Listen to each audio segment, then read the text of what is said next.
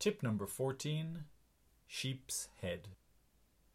Sheep's Head is often ignored by visitors because there isn't much there.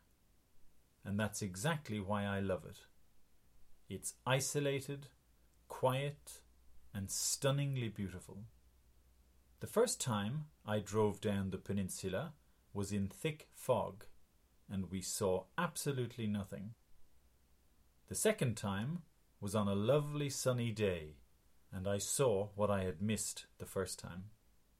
If you want a stress free retreat away from the world, Sheep's Head is the perfect place.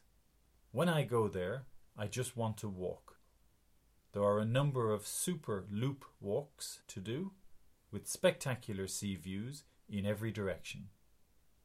There are lots of good farmhouse cheeses in the southwest of Ireland, and one of the best known is from Durrus, the Irish word for door. Durrus connects Mizen Peninsula with Sheep's Peninsula.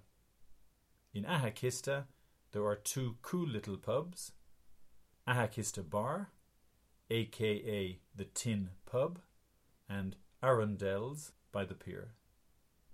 On down the peninsula is the village of Kilcrohane, where you'll find Eileen's Bar, as friendly an Irish pub as you will ever visit.